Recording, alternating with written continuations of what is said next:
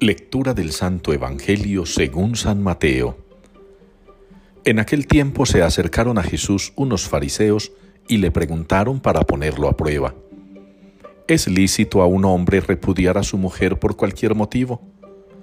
Él les respondió, ¿no habéis leído que el Creador en el principio los creó hombre y mujer y dijo, por eso dejará el hombre a su padre y a su madre, y se unirá a su mujer, y serán los dos una sola carne?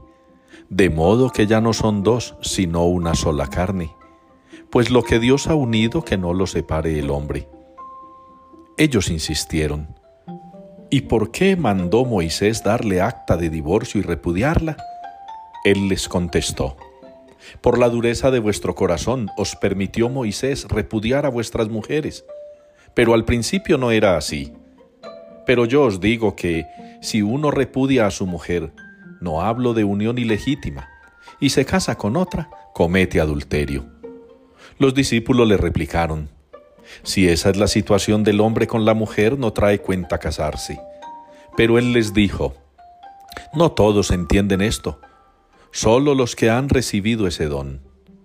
Hay eunucos que salieron así del vientre de su madre, a otros los hicieron los hombres, y hay quienes se hacen eunucos ellos mismos por el reino de los cielos.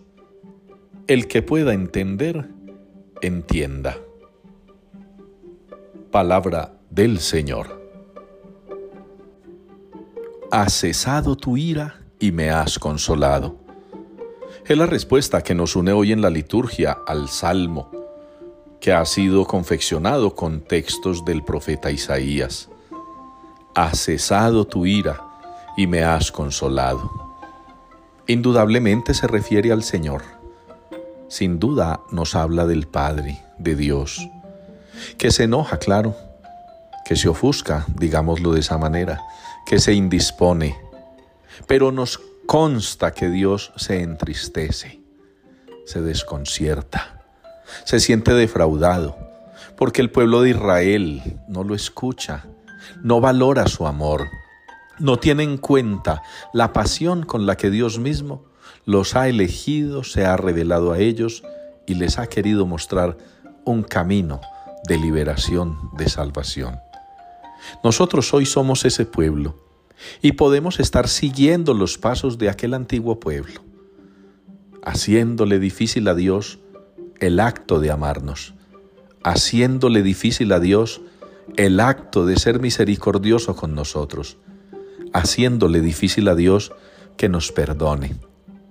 Es muy importante para nosotros aprender a amar, aprender a perdonar, aprender a sentirnos también perdonados y por ello comprometidos con la conversión, con el cambio.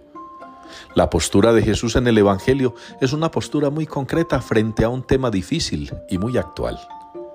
Repudiar, rechazar, abandonar, buscar la separación, que no ocurre solamente en las parejas, ocurre también entre nosotros con Dios.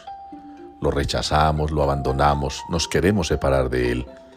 A veces incluso nos tomamos el atrevimiento de juzgarlo. Pidámosle hoy al Señor que nos regale la gracia de comprender que el enojo suyo, el enojo del Padre pasa, no se queda enojado por siempre, no se queda desconcertado por siempre. Todos los días nos da, con el amanecer y el anochecer, sendas oportunidades para cambiar, para mejorar, para crecer, para ser hombres y mujeres nuevos en un mundo que necesita nuestro testimonio para salvarse, mientras también nosotros buscamos la salvación.